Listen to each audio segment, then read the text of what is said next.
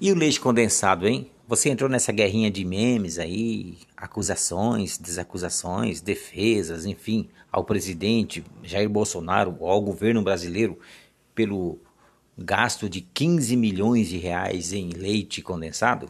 Sim ou não? Bom, não importa. Deixa eu te contar uma historinha. O leite condensado ele foi criado por um americano em 1856, se não me engano, justamente para atender um pedido do governo americano para que se mandasse leite não perecível aos soldados que estavam em campo de batalha. E ele inventou esse leite condensado e foi largamente utilizado lá pelos e consumido pelos soldados. É, eles consumiam em pão, em frutas, enfim.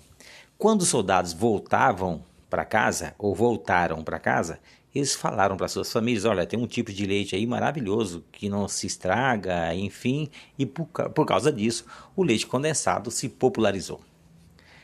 Forças Armadas mundo afora utilizam tradicionalmente e muito o leite condensado. No Brasil não é diferente.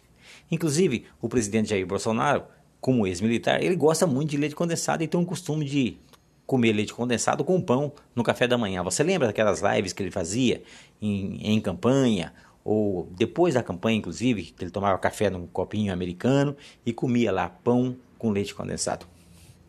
Olha, de qualquer maneira, esteja certo, esteja errado, se há exagero ou se não há exagero, o importante é que a gente não entre nesse tipo de guerra. Essa guerra política sem fim e que não vai ter vencido e nem vencedor. O importante é que a gente assista isso em lugar, em local seguro e longe de polêmica. E se Andrade, de qualquer ponto, para os seus ouvidos.